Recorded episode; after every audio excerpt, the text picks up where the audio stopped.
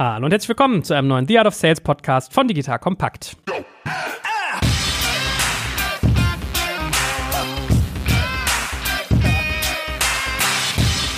Mein Name ist Jay Kaczmarek und heute geht es um Marketing Automation.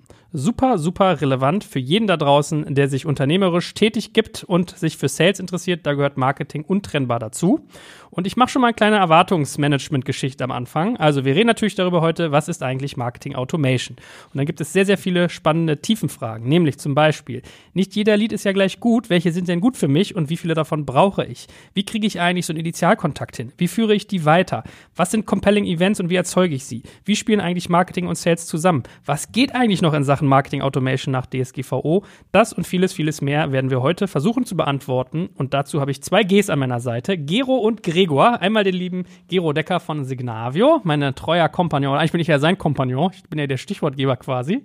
Und zum anderen den lieben Gregor Hufenreuter. Der ist Director Sales Dach bei HubSpot. Und wir freuen uns total, dass wir ihn da haben, weil sowohl Gero als auch ich finden die Firma, glaube ich, sehr spannend.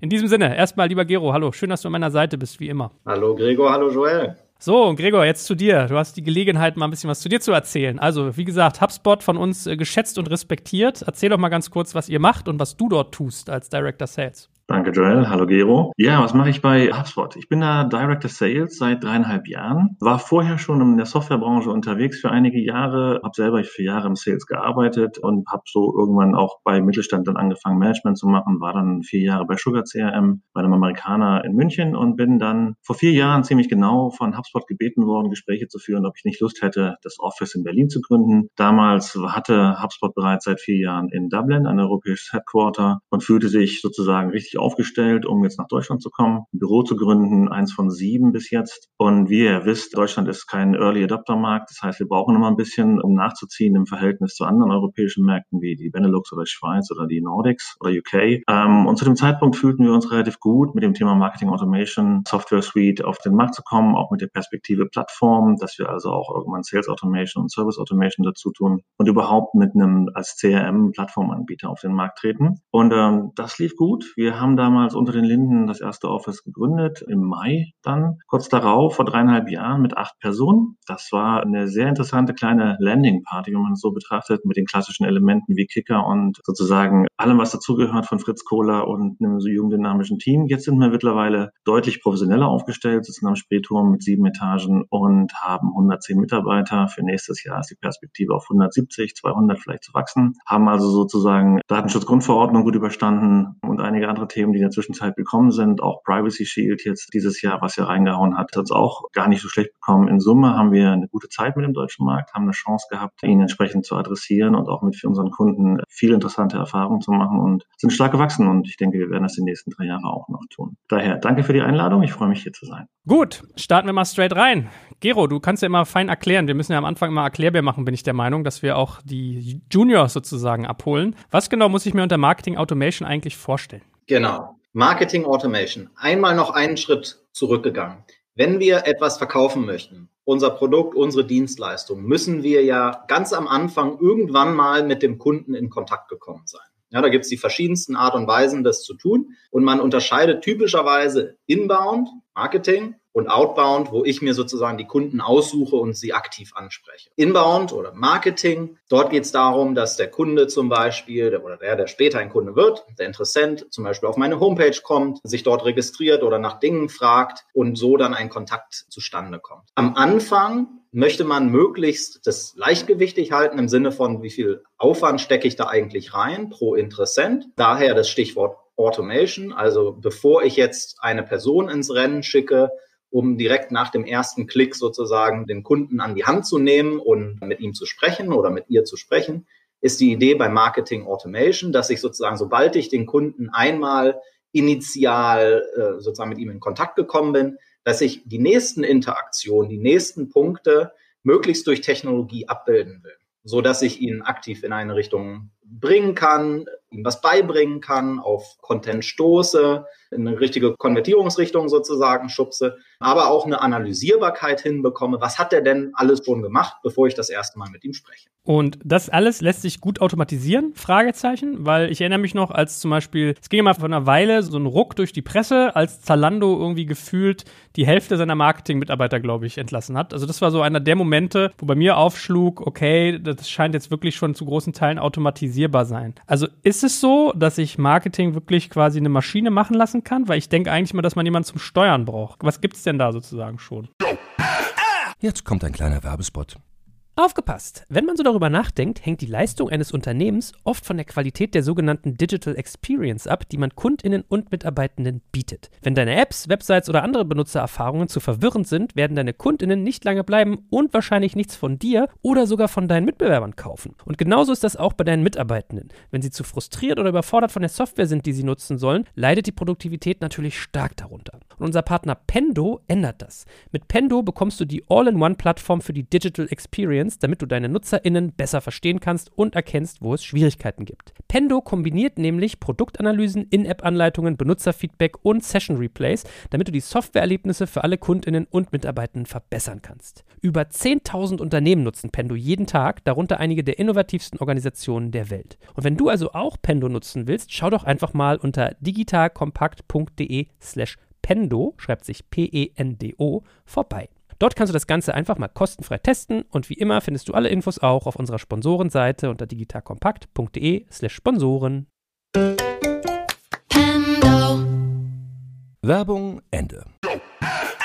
Man versucht natürlich so viel wie möglich über Technologie zu machen. Baut mir die Software automatisch eine Marketingstrategie? Nein, tut es nicht. Baut mir die Software automatisch zum Beispiel Content, der für den Kunden spannend ist? Vielleicht in der Zukunft, ja, aber Stand heute noch nicht. Was die Software mir natürlich, was die leisten kann, ist, Dinge zu verknüpfen. Wenn ich sehe, dass der gleiche Kunde an zwei Stellen ankommt, ja, dann kann ich das tracken und, und daraus ableiten, dass ich ihm zum Beispiel im nächsten Schritt zwei Tage später eine E-Mail schicke zu einem bestimmten Thema, weil ich weiß, er interessiert sich für etwas ganz Bestimmtes und ich ihn sozusagen anfüttern will mit dem nächsten Interaktionspunkt. Ja, also sowas, das kann ich über Technologie abbilden.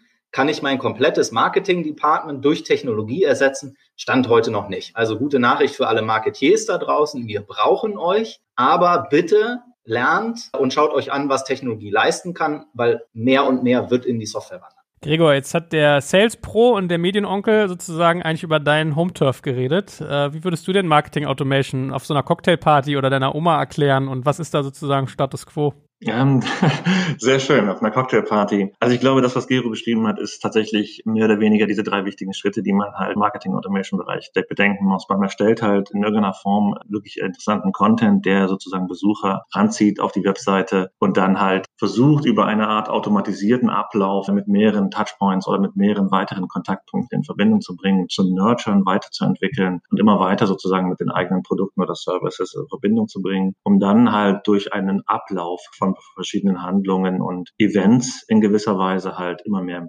sozusagen reinzuziehen. Was, glaube ich, wichtig ist und was ihr gerade, glaube ich, angedacht habt, ist, warum kann es noch nicht wirklich von Maschinen komplett erstellt werden? Einmal ist es, glaube ich, tatsächlich dieser Moment, immer wieder relevanten Content zu erstellen. Das basiert eigentlich erst durch die Lernkurve, die man durch die Daten erhält. Man sieht, was die Kunden machen, was sie sich anschauen, worauf sie positiv reagieren und worauf sie negativ reagieren oder was nicht so sozusagen relevant ist für die Kunden oder für die Prospects und was halt deutlich mehr Zug hatte und mehr Interesse äh, erwirkt hat. Auf Basis dessen kann man eine gewisse eigene Intelligenz entwickeln, um zu schauen, okay, wo setzen wir denn an mit einer Veränderung dieses Nurturing-Prozesses? Und da brauchen wir schon noch sehr viel, auch menschliche Intelligenz und einen Blick auf die Daten, um zu verstehen, was funktioniert und was funktioniert nicht. Der zweite Aspekt, der, glaube ich, sehr wichtig ist, neben dieser kontinuierlichen Weiterentwicklung eines guten Contents und brauchbare Inhalte, ist die Orchestrierung davon. Man kann schnell in die Situation kommen, dass man den Kunden voll spammt, indem ein Kunde durch die Automatisierung in verschiedene Work Workflows kommt, also verschiedene von diesen Abläufen, wo sie immer wieder mit interessanten neuen Content versehen werden oder aufgefordert werden, Dinge zu tun. Und irgendwann merkt man, dass ein Kunde gegebenenfalls in mehreren von solchen Workflows drin ist und man endet de facto in einer Situation, wo man die Person spammt. Das ist nicht Sinn von Marketing Automation. Entsprechend ist es halt wichtig, darauf natürlich auch zu achten, dass diese Orchestrierung von Informationsfluss und Trigger-Events und von auch wertvollen Informationen für sozusagen eine gute Personalisierung gelungen ist und eben nicht hier sinnlos ein Workflow nach dem anderen erstellt wird, mit dem Resultat, dass man irgendwann in die Gefahr läuft, Personen zu bespammen. Das wird noch advanceder, wenn man sozusagen dem Vertrieb, ja, aus dem ich ja nun komme, die Tools in die Hand gibt, was mittlerweile auch möglich ist, eigene Kampagnen aufzusetzen. Das heißt, Marketing hat einen fantastischen Job gemacht, hat äh, sozusagen mehrere Personen oder hat eine bestimmte Person in verschiedene Workflows äh, sozusagen hineingegeben. Die werden immer wieder mit interessantem Content versorgt und treffen aber durch ein bestimmtes Scoring, also durch eine bestimmte Relevanz dessen, was sie tun, im Sales auf. Der Sales Rep sagt, hey, interessanter Kandidat, den schaue ich mir mal an. Dann ist es vielleicht ein bisschen schwerfällig am Anfang und durch die Tools, die der Sales vielleicht hat, sind sie in der Lage, eigene Kampagnen zu fahren. Und die mögen dann vielleicht parallel zu dem, was Marketing macht, laufen. Und schon hat man so einen kleinen Mess. Und umso wichtiger ist es, glaube ich, darauf zu achten, dass die Tools die richtigen sind. Der Content halt nicht überbordend, sondern auch wirklich gezielt und punktgenau ist und dass beide Seiten, sofern beide Seiten mit Automatisierung arbeiten, sowohl Vertrieb als auch Marketing, dass die halt harmonisiert sind, also sozusagen tatsächlich aufeinander abgestimmt. Was ich mich ja dabei immer frage, ist, ist das standardisierbar? Also ihr bietet ja quasi den Werkzeugkasten an, um das zu tun. Und ich frage mich immer, wenn ich jetzt ein Unternehmen bin, habe ein Produkt, gibt es doch gefühlt total viele Edge Cases bei meinen potenziellen Leads, ja, also von Prospect zu Lead zu Kunde. Ist es sozusagen einfach möglich, da drei, vier, fünf Pfade zu bauen, die für irgendwie den Großteil aller Nutzer stimmen? Und ist es wirklich so, dass das für zahlreiche unterschiedliche Branchen auch relativ ähnlich funktioniert? Ist es tatsächlich, ja. Es wird sogar, es muss eigentlich angedacht werden, dass man versucht, in Form, wenn man skalieren will, muss man versuchen, eine gewisse Einfachheit eine Wiederholbarkeit herzustellen. Klar ist es wichtig, dass man versteht, was spricht wen an und entsprechend das anzupassen. Aber nach Möglichkeit sollte man davon nicht zu viel tun. Es gibt immer wieder Situationen, dass man auch sich selber überprüfen sollte, wo haben wir denn eigentlich, wie viele Workflows haben wir jetzt, wie viele Automatisierungs sozusagen Wege haben wir, wie viele Kanäle bedienen wir mit demselben Content und warum und welche funktionieren einfach. Also immer wieder den Weg zurückzufinden, auf die Daten, um dann zu verstehen, was sagen mir die Daten über die Effizienz meiner Kanäle? Was sagen mir die Daten über die Effizienz meiner Automatisierung und meiner Workflows, die ich da installiert habe? Und dann immer wieder einen Schritt zurück zu machen und das Ganze halt auch im Zweifel zu reduzieren und wieder sehr punktgenau zu gestalten, um vielleicht auch Raum zu schaffen für vielleicht einen mehr experimentellen Pfad. Ansonsten verharrt man zu sehr auf dem, was man glaubt, was funktioniert und wird ein bisschen lethargisch. Und man braucht auch immer Raum, um zu schauen, was kann man Neues machen. Und diesen Raum sollte man schaffen, ohne dass man in diese Situation kommt, sozusagen wärmer zu werden. Das ist halt ein wichtiger Aspekt. Und wie viel von dieser ganzen Aussteuerung macht der Mensch? Oder habt ihr auch schon so KI-Elemente, die einem vielleicht sogar Vorschläge machen, dass man irgendwie so eine Art Warnlampe kriegt? Okay, guck mal, hier Spam-Gefahr, da springen irgendwie 40 Prozent deiner, deiner Pipeline ab oder das verfängt nicht oder die Öffnungsquote der Newsletter ist schlecht. Also macht ihr da schon Automatisierung auch, was sozusagen die Administration Demonstration des Automatisierungsprozesses angeht? Den machen wir nicht, den kann man, den kann man machen. Was wir machen, wo, wo wir jetzt KI nutzen, ist tatsächlich uns zu sagen, was funktioniert und was nicht. Bevor wir uns selber über diese Berichte setzen und diese Reports bauen, die halt auch fehleranfällig sein können, bitten wir mehr oder weniger die KI zu sagen, was sind die Conversion Paths, die funktionieren, was ist der Content, der funktioniert, um am Ende dann selber auch zu sagen, okay, wie werden wir es umgestalten? Es gibt Empfehlungen von Software, die halt sozusagen dann Empfehlungen aussprechen kann. Meine Empfehlung ist immer eigentlich mit einem, so einer Art Sanity-Check mit einem menschlichen Auge drauf zu schauen und zu überlegen, überlegen, was ist jetzt das Richtige. Auch hier wieder in der engen Zusammenarbeit mit dem Sales zusammen. Äh, wir kommen ja vielleicht nochmal später drauf, wie die Zusammenarbeit zwischen Marketing und Sales aussehen sollte. Aber auch hier finde ich es wichtig, dass beide Seiten darüber informiert sind, was wir eigentlich tun und was passiert ist und was geplant ist. Gero, ich glaube, wir müssen mal Unternehmer hier abholen, wie das konkret aussieht, weil es ist gefühlt so ein waberndes Gebilde. Man kann sich ein bisschen vorstellen, was es ist, aber wir müssen mal hands-on werden. Vielleicht hast du es in deiner Historie auch gemacht. Also wie habt ihr bei Signavio zum Beispiel die ersten Schritte in Richtung Marketing Automation genommen? Wenn ich das jetzt uns zum ersten Mal zuhöre, zum ersten Mal mich damit beschäftige, Wichtige, was wahrscheinlich viele nicht tun. Also viele kennen das irgendwie, aber sagen wir mal, ich fange gerade an. Was sind so die ersten Schritte? Wie gehe ich vor? Was muss ich tun? Wie läuft das ab? Vielleicht mal unsere eigene Story hin zur Marketing Automation. Also wir haben die ersten Jahre auch keine Software, keine Technologie im Einsatz gehabt, hatten aber trotzdem 100 Prozent unserer Pipeline, 100 Prozent unseres Geschäftes haben wir über Marketing generiert. Leute, die sich für eine Free Trial angemeldet haben, für das Produkt selber, Leute, die ein spannendes White Paper runterladen wollten und dafür dann ihre ihre E-Mail-Adresse im Gegenzug hinterlassen haben. Und ich glaube, ich habe das in der vorherigen Folge schon mal erzählt, etwas, was extrem gut konvertiert hat und viele Leads hochqualitativ erzeugt hat, war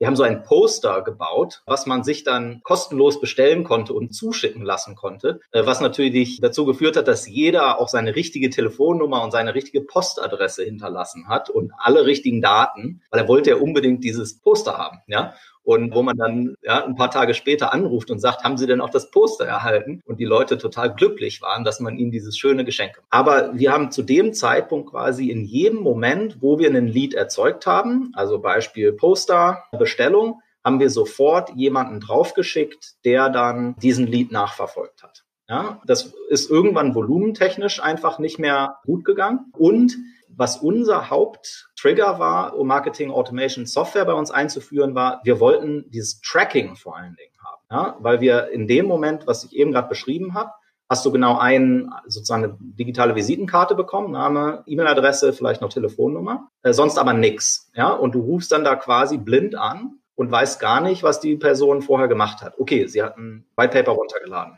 But that's it. Aber du weißt nicht, wo war die Person zum Beispiel auf deiner Homepage schon unterwegs? War die schon auf deiner Pricing-Webseite? Hat die sich ein Video angeguckt? Ist die fünfmal schon wiedergekommen oder war die gestern das erste Mal da? Liest die Artikel zu Ende oder klickt die sich einfach durch und springt sofort wieder ab? Und das waren die Dinge, die wir nicht wussten. Plus, wir hatten keine Historie für den Lead, bevor er das erste Mal eine E-Mail-Adresse hinterlassen hat. Ja, und das Spannende ist, dass ich natürlich über Tracking und Cookies oder wie das genau technisch funktioniert, weiß ich ehrlich gesagt gar nicht. Aber womöglich sogar retroaktiv eine Historie rekonstruieren kann, dass ich sozusagen in dem Moment, äh, wo er die E-Mail-Adresse hinterlässt, kann ich seine 15 davorigen Aktionen, die er gemacht hat, Kontaktpunkte, die er hatte, kann ich sozusagen retroaktiv auch dieser Person dann wiederum zuordnen. Das heißt, ich habe einen unglaublich guten Kontext, wenn ich das erste Mal die Person anrufe, weil ich weiß genau, wofür er sich interessiert. Ich weiß genau, wie engaged oder nicht engaged er ist. Und wir haben damals viel Inspiration uns geholt von ERP-Hersteller, Unit 4 aus, aus den Niederlanden, glaube ich, wo uns der Chief Marketing Officer einfach mal gezeigt hat, so diesen ganzen Digital Marketing Playbook quasi, was die gemacht haben.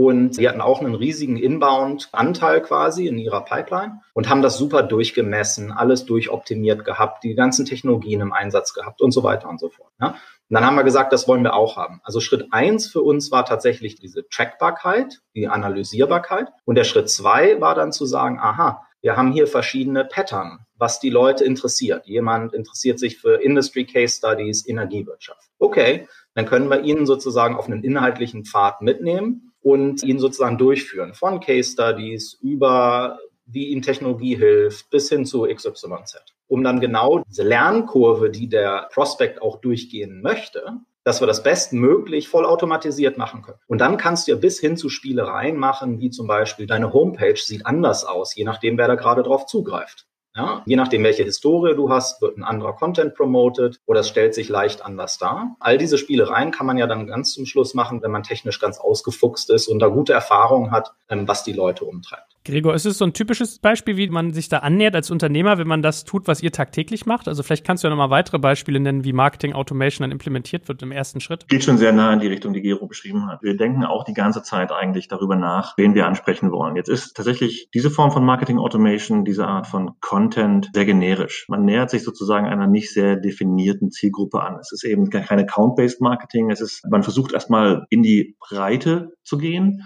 um zu schauen, wen es denn interessiert und zu verstehen, verstehen, welche Person dahinter steht und gegebenenfalls welche Firma, welche, welche Branche und dann halt die Leute reinzuziehen und durch eben diesen besseren oder weiterführenden Content noch mehr abzuholen. Das ist tatsächlich etwas, wo man halt, glaube ich, am Ende des Tages sehr genau darüber nachdenken muss, an wen richten wir uns eigentlich hier. Wir fangen jetzt an, sehr stark uns mit dem Thema zu beschäftigen, wen wir in Zukunft eigentlich als potenzielle Kunden adressieren wollen und fangen an, uns stark mit sozusagen Industrien zu beschäftigen, mit den Herausforderungen bestimmter Industrien, als auch noch stärker mit, den, mit der sogenannten Buyer-Persona. Die klassische Buyer-Persona in solchen Unternehmen ist halt meistens geprägt von dem, was man verkaufen will oder wer der Hauptansprechpartner in einer Art Verkaufsprozess ist. Und auch hier kann man noch sehr viel spezialisierter werden, ohne jetzt tatsächlich eine Kontaktadresse zu haben und diese Person mehr oder weniger mit einem maßgeschneiderten Marketingkampagne anzusprechen, kann man sich doch darüber nachdenken, ob man vielleicht vier, fünf, sechs verschiedene Buyer-Personas in bestimmten Vertic Verticals mit bestimmten Rollen versucht, über den Content anzusprechen, den man hat. Und das das ist etwas, wo man dann in bestimmten advancederen oder mehr entwickelten Marketing Automation Ansätzen halt auch hingehen sollte und hingehen kann, wenn man verstanden hat, erstmal, wie der Content pauschal funktioniert, um ihn dann immer weiter zuzuspitzen. Ja. Vielleicht ist es auch ein guter Zeitpunkt, um mal drüber zu reden, was ich eigentlich in, in erster Instanz erreichen will. Also wann ist für mich ein Lead ein Lead und wann gebe ich den sozusagen rüber zum Sales? Weil es ist ja gefühlt nicht jeder Lead gleich gut. Was ist denn bei euch so der Maßstab, Gero, wenn ihr Marketing Automation betreibt,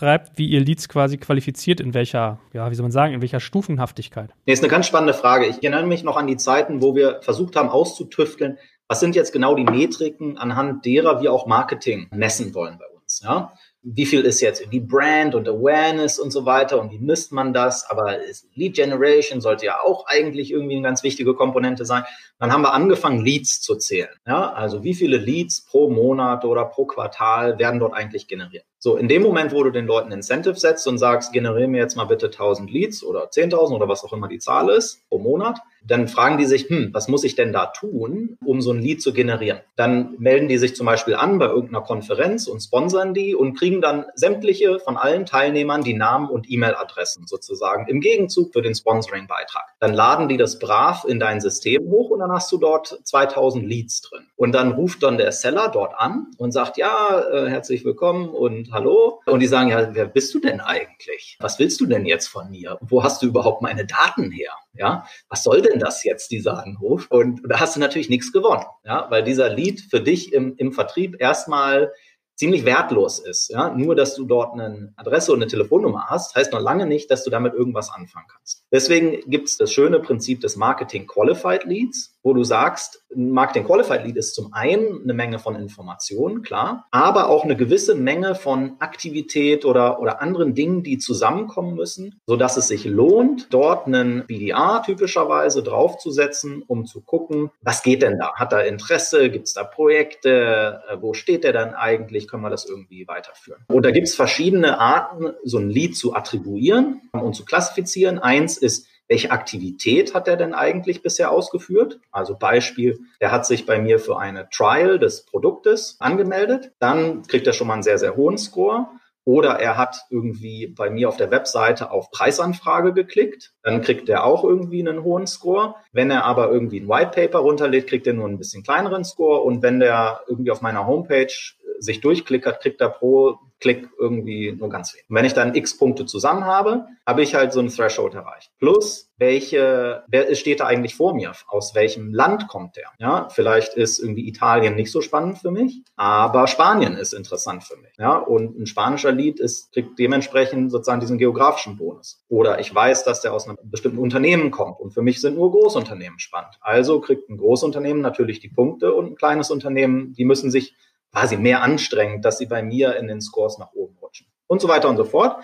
Das justiert man dann fein, bis man zu sozusagen so einem Scoring-Mechanismus kommt, dass wenn ich da einmal genügend Punkte gesammelt habe, dann weitergeleitet werde an den BDA. Und dann geht es natürlich darum, möglichst schnell dahinterher zu sein und den möglichst zu konvertieren zu einem Sales Qualified Lead. Also jemanden, wo auch äh, die Aussicht auf eine Opportunity tatsächlich da ist. So, und da wird es jetzt spannend, weil dort müssen Marketing und Sales zusammenarbeiten und sich angucken, wie kriege ich denn möglichst viele MQLs erstmal im ersten Schritt. 200 sind besser als 100. Aber noch besser ist es, wenn die Konvertierungsrate in den nächsten Schritt in Sales Qualified Lead besonders hoch ist. Ja, und da geht es dann darum, dass die verschiedenen Teams auch gut zusammenarbeiten, dass sozusagen die, die Reaktionszeit zum Beispiel gut ist, dass die BDAs entsprechend geschult sind auf den Themen, die sich als interessant erwiesen haben, für die Leads, die dort sozusagen reinkommen, dass auch die Marketingmaschinerie vor allen Dingen sich auf die Leute besser auswirkt, die für das eigene Unternehmen relevanter sind. Und, äh, und da beginnt dann sozusagen das, nicht nur das Feintuning, sondern tatsächlich das Design der ganzen Go-to-Market-Maschinerie, diese einzelnen Punkte perfekt aufeinander abzustimmen, sodass am Ende des Tages, weil ganz ehrlich, Anzahl MQLs interessiert mich eigentlich nicht. Weil was mich hinterher interessiert ist, wie viel Umsatz generiere ich, wie viel Kunden gewinne ich am Ende des Tages. Ja, MQL ist nur quasi ein Leading Indicator, eine Zutat von mehreren, die aber im Zusammenspiel funktionieren muss mit all den anderen Dingen, die ich tue.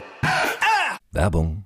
Aufgepasst! Das Jahr 2024 ist schon voll im Gange und jetzt heißt es neue B2B-Leads gewinnen. Du möchtest deine Sales Pipeline so schnell wie möglich voll haben und deshalb empfehlen wir dir an dieser Stelle unseren Partner SalesViewer. Wer nicht weiß, was SalesViewer macht, hier eine kurze Erklärung. SalesViewer entschlüsselt Unternehmen, die deine Webseite besuchen und zeigt diese in Klarnamen an. Du siehst also ganz genau, wer eure Webseite besucht und wofür sich diese potenziellen Kundinnen interessieren. Und damit hast du ja wirklich ein mächtiges Werkzeug in den Händen, weil du diese Unternehmen dann zielgenau ansprechen und einfach zu neuen Kundinnen machen kannst. Dein Marketing und Vertrieb werden das für die B2B-Lead-Generierung feiern, sage ich dir. Und du bist damit auch in guter Gesellschaft, denn Marktführer wie Stepstone, Jochen Schweizer, Sport5 oder Avato Systems bereits auf SalesViewer und generieren damit täglich neue B2B-Leads. Wie so eine Registerkasse eigentlich, wo es immer klingelt, wenn du wieder eine neue Brand identifiziert hast, die sich für dich interessiert und die du jetzt einfach pflücken kannst. Daher, wenn das für dich interessant ist, dann teste SalesViewer doch einfach mal kostenlos. Alles, was du dafür wissen möchtest, findest du unter folgender Weiterleitung: digitalkompakt.de slash salesviewer. Und wie immer verlinke ich dir es auch auf unserer Sponsorenseite unter digitalkompakt.de slash Sponsoren. Das war's mit dem Werbespot.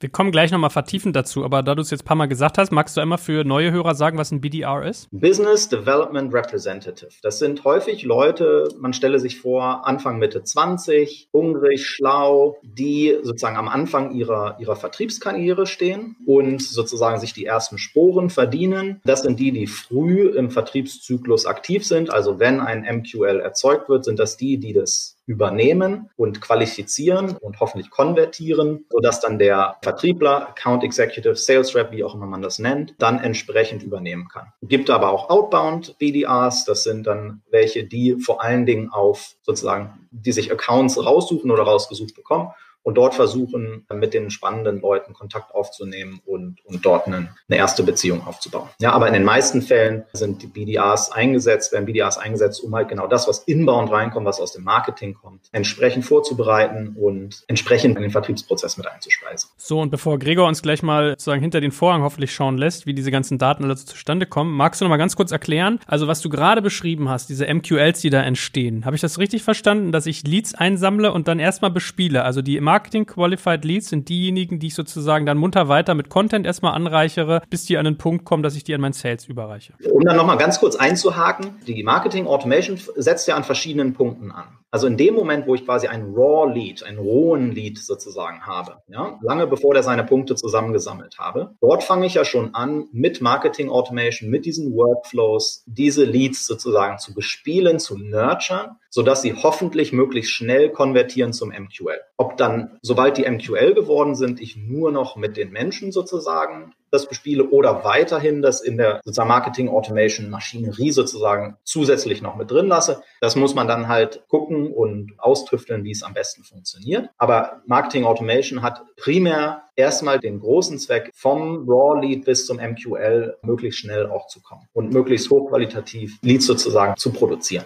So, Gregor, wie angedroht. Jetzt hat ja Gero gesagt, im Prinzip muss ich einen Raw Lead in den Marketing Qualified Lead überführen und dafür brauche ich ja erstmal Wissen. Also ich muss wissen, was der bei mir quasi tut, aber ich muss auch über ihn oder sie einiges wissen. Wie macht ihr das? Also was für Daten seid ihr in der Lage anzuzapfen? Weil ich erinnere mich früher, als sozusagen noch ein bisschen mehr Wilder Westen in Sachen Datenschutz war, also als man noch viel, viel mehr machen konnte als heute, da waren ja wirklich irgendwie gefühlt fantastische Dinge möglich, dass man wusste, äh, wie viele Leute aus einer Firma sich irgendwie meine Webseite angeguckt haben und, und, und. Also was könnt ihr eigentlich alles, um Leads zu betrachten? Ja, das ist richtig. Also früher gab es da noch ganz andere Möglichkeiten mit dem Cookie auslesen und dergleichen, all das, was momentan nicht mehr möglich ist. Deswegen ist man da ein bisschen limitiert, aber es gibt natürlich Möglichkeiten, Datenanreicherung vorzunehmen. Das heißt, je nachdem, wie genau man sich eigentlich vorher überlegt hat, wen man sucht und warum man das tut, kann man durch Datenanreicherung entweder durch manuelle Datenanreicherung von äh, Personen, die man im Haus hat, oder eben durch Anbindung von Software, von Drittsoftware, was ganz legal ist, kann man sozusagen Daten in Bezug auf der Personal, Personenebene als auch auf der Kontaktebene der Firmenebene vornehmen lassen, die ins System einspeichern, um dann automatisiert entscheiden zu lassen, was ist denn diese Person, diese,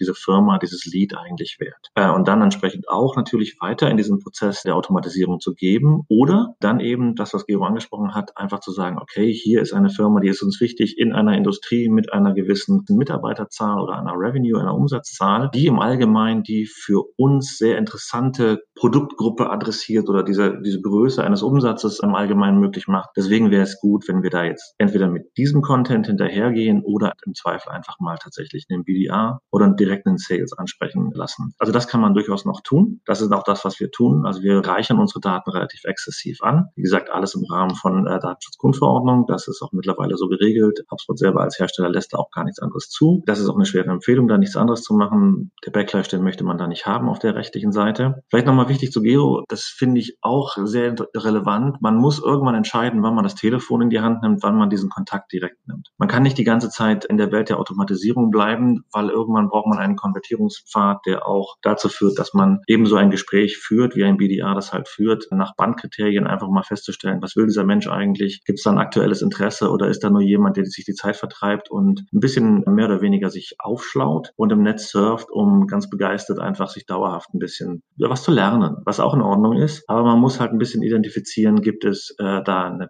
eine Absicht. Und natürlich durch das Scoring, was Gero beschrieben hat, durch diese Bewertung eines Leads und durch die Aktivitäten, die eine Person, einen Kontakt vorgenommen hat, kann man Kaufabsichten oder Interessen an bestimmten Services und Produkten auch sehr gut identifizieren. Man kann Content dahin tailern, also dahin bringen, dass er sich mit Produkten, mit bestimmten Services äh, beschäftigt, eingehend und eben nicht mehr mit dem allgemeineren Thema, sondern mit den spezifischen Services und Produkten. Und man kann natürlich auch beobachten, ob jemand auf Webseiten wie einer Preisseite Seite, also eine Pricing-Page, um dort halt durchzuscrollen, dann weiß man auch, es gibt eine direkte Beschäftigung mit, was kostet das eigentlich? Und in so einem Moment ist es ganz klar, äh, die Automatisierung abzulösen durch den BDA oder durch, den, durch die Vertriebsmitarbeiter, um einfach hier ein Gespräch herzustellen. Was auch immer das Ende des Gesprächs ist, sei dahingestellt, dann kann man auch wieder sagen, hey, danke fürs Gespräch, bist noch nicht so weit, du bist hier eh bei uns in dieser Automatisierungsprozess und wirst weiterhin mit uns in Kontakt bleiben. Man kann sogar proaktiv anbieten, weitere Materialien zuzusenden. Das ist dann alles sozusagen dem Vertriebler überlassen oder dem BDA. Aber diesen Absprung sollte man auf Basis dieses Scoring, das jetzt Gero beschrieben hat, sehr genau irgendwo definieren, um am Ende des Tages auch zu wissen, ich habe mal mit irgendjemandem geredet. Ganz automatisierbar ist der Prozess nicht. Irgendwann setzt ein auch menschlicher Prozess ein, den man klassisch immer noch im Vertrieb braucht, obwohl diese Spanne des mehr oder weniger, wir nennen es immer so,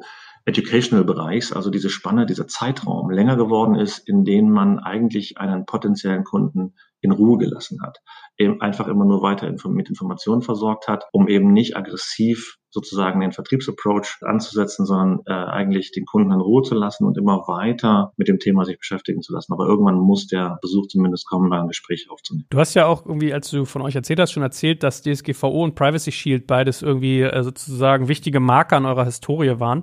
Mich, äh, ich habe mich, ich hatte sehr beschäftigt, als DSGVO aufkam. Also sehr beschäftigt, jetzt ein bisschen hochtrabend. Es hat mir nicht schlaflose Nächte bereitet, aber ich habe darüber nachgedacht, was eine Firma wie ihr eigentlich noch darf in Zeiten von DSGVO. Und ich habe ja lange gedacht, ob irgendwie HubSpot gefühlt dann nur noch so ein US-Tool ist, ob nicht alles das, was euch wertvoll gemacht hat, mit DSGVO irgendwie kastriert wird. Wie ist denn das, wenn du sozusagen jetzt mal vorher, nachher guckst? Also das, was uns tatsächlich genommen wurde, ist äh, im Bereich unserer sehr starken SEO-Aktivitäten das Verständnis, was die Kunden in dem Moment, in dem sie auf der Webseite sind, was sie da gerade tun.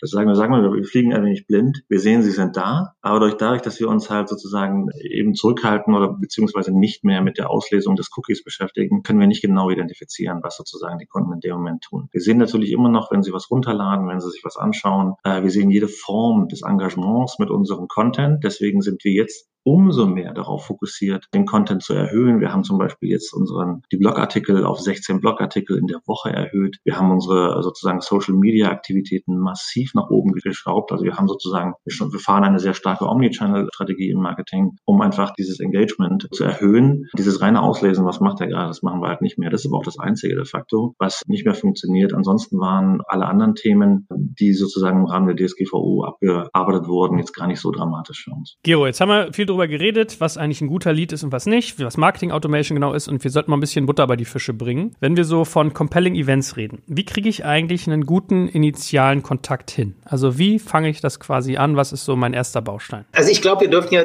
verschiedene Dinge nicht durcheinander bringen. Also Compelling Event im Vertriebsprozess heißt, der Kunde muss kaufen. Wenn er nicht kauft, dann hat er ein Problem und die Welt bricht für ihn zusammen. Ja? Das ist sozusagen das, was, worauf jeder Vertriebler schaut. Weil wenn er kein compelling Event hat, ein Projekt, was startet, irgendwas, was an den Auditor abgeliefert werden muss, irgendwas, was intern versprochen ist und auch ja, dann entsprechend geliefert wird, ja, das bringt ja sozusagen hinterher den Zwang, auch tatsächlich eine Bestellung auszulösen, weil sonst das Leben wesentlich schrecklicher ist, wenn man das nicht tut. Ja, das ist der compelling Event. Also das findet relativ, ist eher für, für den hinteren Teil sozusagen relevant. Aber vorne, wie habe ich sozusagen meinen ersten Interaktionspunkt? Ja, wie komme ich eigentlich auf, auf meine Kunden, auf meine, meine Prospects das erste Mal? Und das ist natürlich eine Kunst für sich, das zu machen. Und da gibt's die verschiedensten Spielarten. Ja? Angefangen von SEO. Ich weiß, dass meine Interessenten sich typischerweise um gewisse Themen Gedanken machen. Und ich produziere Content, biete das digital an und bin entsprechend gut gerankt, so dass wenn der Kunde nach etwas sucht, er auch tatsächlich bei mir landet, um dann weiterzugehen. Ja, also Beispiel äh, Check24. Ja, ich suche nach einem neuen Stromtarif oder was auch immer und da wird er gnadenlos darauf optimiert, dass wenn jemand sucht, er darauf kommt. Social Media gibt es die verschiedensten Spielarten, dass ich sozusagen auf der lande auf der in der Aufmerksamkeit meines meines Prospects. Oder Thema Account-based Marketing. Ja, ich möchte nicht sozusagen breit streuen an alle, und gleiches Angebot, gleiche Präsenz sozusagen für alle haben, sondern ich suche mir x Leute oder eine Firma aus, die ich mit bestimmten und auch spezifischem Content bespielen will. Ja? Beispiel nochmal Volkswagen. Oder ich nehme an, Volkswagen ist für mich ein spannender Kunde. Ich weiß, was die umtreibt, was deren aktuellen Prioritäten sind und so weiter und so fort. Ich weiß, wer meine 500 Leute sind, die ich mit, die ich sozusagen einfangen will. Und ich fange an, quasi so Mikrokampagnen zu fahren und Werbung zu schalten, ja, mich sozusagen präsent zu machen an Stellen, wo ich mich drauf einkaufen kann um sozusagen dort bei genau den Personen rauszukommen, die mich am meisten interessieren. Ja, aber da bin ich ganz gespannt, mal vom Gregor zu hören, weil ihr seid ja die Inbound-Experten. Was ist eigentlich so der, der zielführendste erste Kontakt? Ist es immer guter Content auf den relevanten Keywords, organische Suche? Ist das der Weg oder was, was ist heutzutage so die Hauptspielart? Also es ist tatsächlich, wie du es beschrieben hast, eine gute Mischung aus beidem. Es ist das SEO und es ist der gute Content. Wenn ihr euch jetzt mal, um mal über HubSpot zu sprechen, tatsächlich HubSpot anschaut, wir haben, glaube ich, zu jedem Thema in irgendeiner Form mal Content generiert. Wir haben sehr viele, sagen wir mal, ja, E-Books generiert, die zu wichtigen Themen Vertrieb, und Marketing, alles, was in irgendeiner Form mit Business zu tun hat, haben wir mal irgendwann E-Books generiert, wir haben Listings generiert, wir haben Tipps und Tricks, wir haben den Blog, der sich mit dem Thema beschäftigt. Wir sind da also dabei, sozusagen das zu tun. Mit SEO popularisieren wir das, mit Keywords schauen wir, dass wir da sozusagen unseren Traffic auch in die richtige Richtung bringen und auch in der Analyse der Keywords, was funktioniert, was konvertiert, was rankt gut, schauen wir uns das sehr, sehr genau an, was, was sozusagen thematisch für uns und für unsere sozusagen potenziellen Leser auch Relevanz hat. Wir arbeiten auch mittlerweile sehr viel mit Video und mit anderen Themen und sozusagen erweitern hier die Branche, also erweitern hier sozusagen mehr oder weniger unsere, unsere Tätigkeiten im Bereich von Content und wir nutzen die Kanäle, die Conversion-Kanäle auch mittlerweile sehr stark in verschiedenste Richtungen. Wir haben klassische Formulare, wir haben Smart Lists, wir haben aber auch Chatbots überall, sodass wir die Kunden da abholen, wo sie gerade sind. Und wir dramatisieren natürlich auch ein bisschen den Content. Wir werden immer spezifischer und wir gehen auch ein bisschen mehr auf diese Themen ein, wie eben Compelling Events. Wir versuchen auch uns natürlich mit sehr aktuellen Themen zu beschäftigen, die höhere Relevanz haben für bestimmte Industrien, für bestimmte Rollen, für bestimmte Berufsgruppen, um zu schauen, wie funktioniert das? Könnte das etwas sein, wo wir dort eine direkte Ansprache finden? Es ist noch nicht, es ist noch kein Account-based Marketing in dem Sinne, weil es eben noch nicht zugeschnitten ist auf eine kleine Gruppe von bestimmten Industrien oder von bestimmten sozusagen äh, Firmen oder deren oder bestimmten Rollen in einer Firma. Aber es äh, sozusagen zielt zum Beispiel auf das Thema CRM ab, es zielt auf das Thema Online-Marketing Head-Offs ab, die sich mit bestimmten Themen aus beschäftigen. Es zielt auf Unternehmenswachstum ab, auf die Generierung von mehr Leads in bestimmten Segmenten. Also schon so ein bisschen mehr die Nische in der Nische. Und dann schauen wir einfach, was dort passiert. Und das ist durchaus sinnvoll, um zu verstehen, wie kann man diesen Funnel, von dem man ja früher gerne gesprochen hat, immer mehr granulieren und am Ende auch vielleicht die Daten äh, zu gewinnen und äh, dauerhaft verwenden zu kommen für spätere tatsächlich Account-Based Marketing-Aktivitäten, weil man die, die man eventuell dann dort verwenden möchte oder ansprechen möchte, bereits schon mal in Kontakt gekommen sind mit Material, das man vielleicht ein bisschen generischer aufgestellt hatte oder wo es erste Hinweise auf diese, sagen wir mal, Spezialisierung gab. Und das kann dann sehr hilfreich sein, um einen immer mehr sozusagen fokussierten Ansatz zu haben, mit dieser Audience zu sprechen. Das war ich auch gerade im Begriff, dich zu fragen. Also wenn ich jetzt einen Initialkontakt erzeugt habe, wie ich den eigentlich weiterführe, ist, was ich mich frage Frage. Ist das immer dieser klassische Weg von, der wird generisch reingezogen und dann durch Spezialisierung quasi weitergeführt? Ja, in gewisser Weise ist er das. Wir versuchen vor allen Dingen aber auch diese, die Möglichkeiten mit uns zu sprechen, dann sehr auszuweiten, weil man eben nicht genau weiß, was es ist. Früher war es eigentlich immer nur die obligatorische E-Mail oder so ein Formformular, ja, wo man halt sagen konnte, ich will irgendwas von euch, kann sich mal mit, die, mit mir jemand in Verbindung setzen oder das Telefon. All diese Wege haben wir heute auch noch. Wir haben natürlich aber auch ganz andere Formen von Kommunikation. Wir haben einen Community-Blog, wo Leute halt auch was reinschreiben können, worauf wir reagieren können. Es gibt Kommentarfelder bei uns, wo sozusagen ein Engagement stattfinden kann. Im Social-Media-Bereich gibt es Kommentarfelder, die wir auswerten können. Und wir popularisieren immer mehr Webseiten mit Chatbots, sowohl KI-basiert, also automatisiert, in dem sozusagen automatisierte Fragen und Antworten gegeben werden und gestellt werden, als auch tatsächlich mit Personen dahinter, wo wir wissen, dass die Fragen deutlich komplexerer Natur haben. Das heißt, wir erlauben unseren Lesern und, und, und unseren Besuchern und, und denen, die halt diese, diesen Content sich aneignen und anschauen wollen, immer mehr Wege der Kommunikation, um einfach da zu schauen, was funktioniert und auch die Möglichkeit zu bieten, dass eigentlich unsere Kunden uns diktieren, wie sie kommunizieren wollen und sie nicht von uns gezwungen werden, bestimmte Kommunikationswege zwingend einzuhalten. Wie ist das bei euch, Gero? Also wir haben ja von MQL zu SQL quasi gesprochen. Wie macht ihr das? Also von Rawly zu MQL, da wird der ganze Blumenstrauß angewendet, ja, an Technologie, die einem zur Verfügung steht, alle Touchpoints, die es gibt, ja, Chatfunktionen auf der Homepage, Social Media, alles, ja. Das Einzige, was wir nicht machen, sind TikTok-Tanzvideos. Da sind wir noch nicht. Noch nicht, noch nicht. Kommt noch. noch nicht, ja. Aber die TikTok-Nutzer werden ja auch irgendwann mal älter und irgendwann wird das dann auch relevant. Und wichtig ist es dann, sobald ich mit den Leuten natürlich auch in Kontakt komme, im späteren Verlauf sicherzustellen, dass ich jeweils immer den vollen Kontext habe. Ja, also Beispiel, ich bin jetzt ein MQL, Dort hat sich zum Beispiel jemand äh, für ein Trial angemeldet, nutzt jetzt irgendwie die In-Tool-Chats, um noch Fragen zu stellen. Er äh, sendet eine Message an Support, der BDA, mit dem wird gesprochen oder mit der wird gesprochen. Ja, oder es wird jetzt noch ein Kommentar über Social Media abgesetzt irgendwo. Ja. Wichtig ist, dass ich den idealerweise zu jedem Zeitpunkt immer den kompletten 360-Grad-Kontext habe. Wo steht diese Person eigentlich gerade? Was passiert auf den verschiedenen Kanälen? Ähm, welche Interaktion findet da statt? Welche Sorgen und Nöte gibt es? Sodass sich dann nicht Redundanzen einschleichen oder irgendwelche widersprüchlichen Messages sozusagen einschleichen oder dass irgendein Sentiment nicht so richtig äh, mitgeschnitten aufgenommen wird, sondern du willst eigentlich mit einer Stimme sprechen,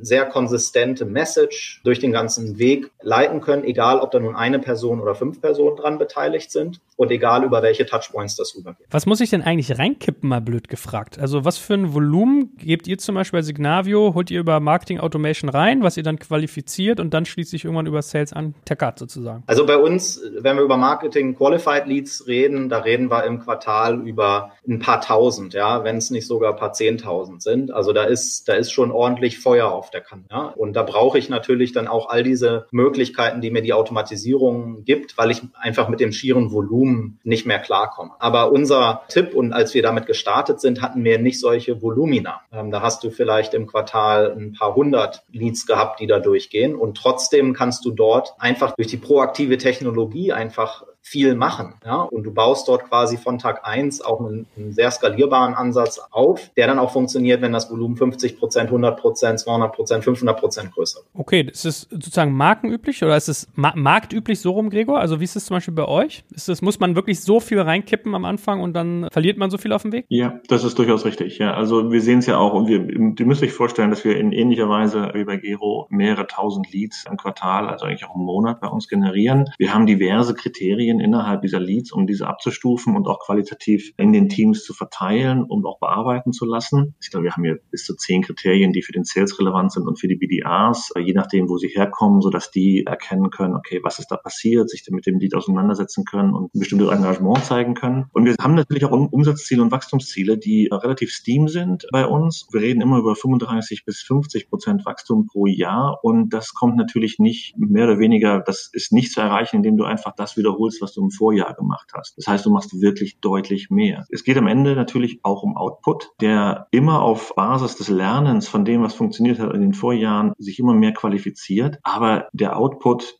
der wird auch am Ende dafür zuständig sein, dass mehr reinkommt oben. Wir haben die Situation genauso. Wir versuchen konsequent, um die Qualität und die Anzahl unserer Blogartikel zu, zu erweitern. Wir machen sehr viele Co-Marketing-Kampagnen mit Agenturen. Wir generieren sehr viel eigenen Content, als auch natürlich, dass wir Content wiederverwerten, übersetzen, in Zusammenarbeit mit anderen Firmen und anderen Agenturen halt auch versuchen für uns entsprechend interessant zu gestalten und wieder neu, neu zu machen. Wir fahren diverse Kampagnen pro Monat, um einfach dieses Wachstum mitzunehmen. Gero, dann gibt es ja nur noch einen Punkt, der irgendwie offen wäre. Gefühlt hatten wir ja alles andere sonst. Account-Based Marketing, das hat ja Gregor auch schon das ein oder andere Mal angerissen. Vielleicht, dass wir einmal nochmal festhalten, was das genau ist und wie man das richtig umsetzt. Man kann der, dem Marketing manchmal so ein bisschen vorwerfen, zu sehr Spray and Pray zu sein. Ja, ich rufe sozusagen in den Wald hinaus und hoffe, dass mich jemand hört und dann sozusagen verfängt in meinem Netz. Die Idee von Account-Based Marketing ist zu sagen, ich interessiere mich für ganz bestimmte Leute und diese ganz bestimmten Leute, es kann sein, dass das zehn Leute sind oder 50 oder 200, aber halt nicht die gesamte Population in Deutschland zum Beispiel.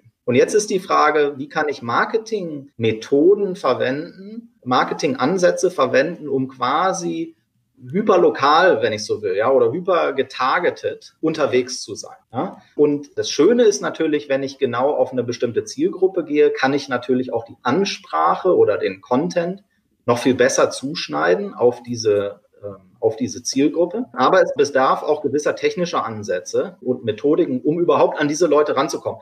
Und da freue ich mich jetzt, wenn der Gregor uns da ein bisschen was zu erzählt. Wie mache ich das denn jetzt eigentlich? Ich habe hier 50 Leute vor der Nase. Ich kenne deren Namen. Die habe ich mir rausgesucht bei LinkedIn oder wo auch immer. Und die möchte ich jetzt bespielen mit meinem Content. Darf ich denen einfach kalt eine E-Mail schicken oder wie, wie mache ich das? Das, Gero, beantworte ich dir gerne. Das darfst du natürlich nicht. Also, es erklärt so ein bisschen die Herausforderung bei Account-Based Marketing. Im Unterschied zu sozusagen klassischen Inbound-Marketing oder Content-Marketing oder Marketing-Automation, was eher so, wie du es beschrieben hast, in diese Spreading-Situation geht. Also vielleicht nochmal vorab, man muss sich bewusst machen, dass Account-Based Marketing eine viel, viel deutlichere Zusammenarbeit zwischen Sales und Marketing bedarf. Das heißt, Sales ist hier grundlegend, um zu sagen, warum gehen wir denn auf diese Person zu, auf diese Company, auf dieses Vertical oder auf diese Industrie, auf diese Branche. Das hat meistens damit zu tun, dass man dort ein guter Fit ist von den Produkten oder von den Services, dass diese Branchen, diese Companies eine Intention haben, das Produkt einzusetzen oder auch brauchen. Also good fit, good intent, aber vor allen Dingen auch, es bringt Umsatz. Es ist etwas, was praktisch äh, die sehr hohen Kosten, die verbunden sind mit einer Account-Based Marketing-Kampagne, wieder reinholt. Das darf man nämlich nicht unterschätzen. Das Ganze, den Content zu generieren, die Vorbereitungen zu schaffen und dann auf eine vergleichsweise kleine Gruppe damit zu zielen und versuchen, diese Kommunikation herzustellen, am Ende um etwas zu verkaufen, ist deutlich kostenintensiver und auch mit einem höheren Risiko versehen. Deswegen ist das Zusammenspiel zwischen Sales und Marketing absolut mission critical in diesem Bereich und auch damit nochmal verbunden die Zeit der Vorbereitung ist sehr wichtig und damit spiele ich so ein bisschen zurück auf seine Frage. Man muss praktisch den, den Kontakt im Vorfeld geholt haben. Man braucht die Einwilligung der Person, Material zu erhalten. Ja, das ist eine personalisierte Kampagne. Die geht nicht über Info-Ad-Adressen, sondern die geht an die Personen direkt und dort braucht man die Einwilligung, dass man in eine direkte Kommunikation gehen kann. Es gibt hier eine Auslegung, dass in Deutschland, dass man sagt, hey, in Business-Fragen, bei Business-Relevanz wird so das ein bisschen ausgehöhlt. Viele Companies machen das, also viele, viele machen das auf einem, wie man so schön sagt, risk-based approach. Ich würde davon abraten, wenn ich ehrlich bin. Ich würde eher die Zeit in Anspruch nehmen, diesen Kontakt herzustellen, ein, ein Opt-in der Person zu bekommen in eine offizielle, dass du sozusagen die Erlaubnis hast, mit der Person kommunizieren zu dürfen, um dann entsprechend auch erfolgreich deine Kampagne fahren zu können, um nicht dann halt einen Backlash zu haben, indem du mit diversen sozusagen Ansprüchen konfrontiert bist von Personen, die eigentlich möchten, dass du da mit ihnen vors Gericht ziehst, weil du hast sie angesprochen, ohne dass du die Erlaubnis hast, das zu tun. Das ist also nicht zu unterschätzen. Der Aufwand in der Recherche ist entsprechend groß, der Zeitaufwand ist entsprechend groß und ich bin immer geneigt zu sagen, man sollte den auch getan haben. Und hier kommt so ein bisschen das, was ich vorher gesagt habe, mit dem allgemeinen Content, mit dem allgemeinen Inbound-Marketing hinzu. Im Allgemeinen hat man den Kontakt. Ja? Im Allgemeinen hat man durch die Aktivitäten, die man vielleicht vorher schon mal gehabt hat, das Opt-in im System, man hat schon mal irgendwie Kontakt gehabt zu haben und man schaut einfach auf seine Datenbank und sagt dann, wer sind die richtigen Ansprechpartner, wer sind die richtigen Industrien und Branchen, wer ist denn ein Good Fit und Good Intent Customer für uns und haben wir denn da schon ein gewisses, eine gewisse Anzahl von potenziell den richtigen Ansprechpartnern im System, mit denen wir sprechen können? Und vielleicht bitten wir unsere BDAre mal, noch vielleicht 50 oder 100 oder 500 davon mehr in diese Kampagne mit reinzuholen durch einen direkten Kontakt. Also durch halt sozusagen das Establish, also sozusagen das Etablieren von Kontakt und dann halt das Opt-in reinholen. Kann man machen über LinkedIn oder solche neutralen Tools. Und das wäre sozusagen mein, meine Empfehlung. Einfach um sicherzustellen, gerade weil es mehr Zeit braucht, weil mehr Kosten mit damit verbunden sind und weil es auch ein sehr personalisierter Approach ist. Und man will auch seinen eigenen Brand dadurch nicht schädigen durch eine falsche Ansprache deiner potenziellen Kunden würde ich das immer noch empfehlen, vorher zu tun. Gibt es eigentlich Zahlen dazu, was du gerade beschrieben hast, dieses sich die Zusage, die rechtliche sozusagen zu holen, wie viel Klagen, wie viel Stress es gibt, wenn man das nicht tut? Ich frage mich ja manchmal, ob das nicht auch so ein bisschen eine Suppe ist, die heißer gekocht als gegessen wird. Nö, würde ich nicht sagen. Also da muss ich ganz klar sagen, wir haben das selber erlebt in der Zeit, wo wir selber einen mehr Risk-Based Approach gefahren haben haben wir definitiv Unterlassungsklagen sozusagen bekommen. Und ich kenne das selber. Ich komme aus der IT-Security. Ich war jemand selber, der das vertrieblich sehr stark seinen Kunden, also meinen eigenen Kunden damals auch empfohlen habe, das zu tun und hier sehr für eine höhere Sensibilität auch ähm, mehr oder weniger gesorgt habe oder empfohlen habe, das zu tun. Wir haben das selber erlebt. Wir wissen, dass es sozusagen eine Herausforderung ist am Markt und deswegen haben wir uns sehr intensiv mit dem Thema Doppel-Opt-In beschäftigt. Wir haben es jetzt zum Beispiel im Laufe dieses Jahres geschafft, unseren Content auf, also unsere Besucher auf 80 Prozent zu bringen, die mehr oder weniger ihr Double Opt-in geben und damit uns die Erlaubnis geben, dauerhaft mit ihnen zu kommunizieren. Das ist eine Art Aufwandsvorleistung, die man tun sollte und von der man sozusagen ein bisschen als Vorinvest, den man eingehen sollte, um dann auf, mit diesem, sagen wir mal, Erfolg versuchen dann Account-Based Marketing zu machen. Es gibt auch die Möglichkeit, ganz systematisch über, wie gesagt, eben Tools wie LinkedIn oder Xing potenzielle Ansprechpartner direkt anzusprechen, um ein Opt-in zu bitten, um sie dann einzuladen in so einer äh, Account-Based Marketing-Kampagne. Beide Tools erlauben das und beide Tools sind geeignet dafür. Und meine Empfehlung ist zu tun, um dann nicht diese Problematik von einer hohen Frustration auf Seiten des potenziellen Kunden zu haben, als auch von einem negativen Image. Und das kann im Zweifel gerade beim Account-Based Marketing nachhaltiger sein im negativen Bereich, weil diese Person dann halt vielleicht sogar auf der gesamten potenziellen Kundenebene sagt, nö, mit denen möchte ich nicht zusammenarbeiten. Da haben sie einen Fehler gemacht, rein fachlich in der Ansprache. Und dann hat man den ganzen Account verloren, vielleicht wenn man nur eine Person falsch angesprochen hat. Und das sollte ja nicht sein. Wie habt ihr diese 80 Prozent erreicht? Durch, glaube ich, eine sehr, sehr nachhaltige, immer wiederhaltende Ansprache und auch die Konsequenz. Das ist dann auch wieder das Schöne an Marketing Automation. Jemand geht auf die Seite, lädt was runter, gibt nicht dein Doppel-Opt-in. Okay, kannst jetzt erstmal nicht viel machen. Aber ähm, wir generieren weiterhin immer wieder interessanten Content und irgendwann wird die Person sehen, oh mein Gott, irgendwann beschäftige ich mich vielleicht noch mit mehr Content von HubSpot und entsprechend möchte ich dann vielleicht auch proaktiv von Ihnen was gesendet bekommen und wir bekommen den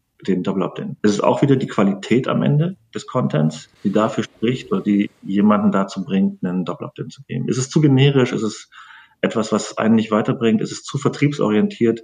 Das kenne ich von mir, werde ich meinen Doppel-Opt-in dann nicht geben, weil ich gar keine Lust habe, auf diese E-Mails und irgendwo auf einen Unsubscribe-Link zu suchen. Also werde ich gar keinen Doppel-Opt-in gar nicht erst geben.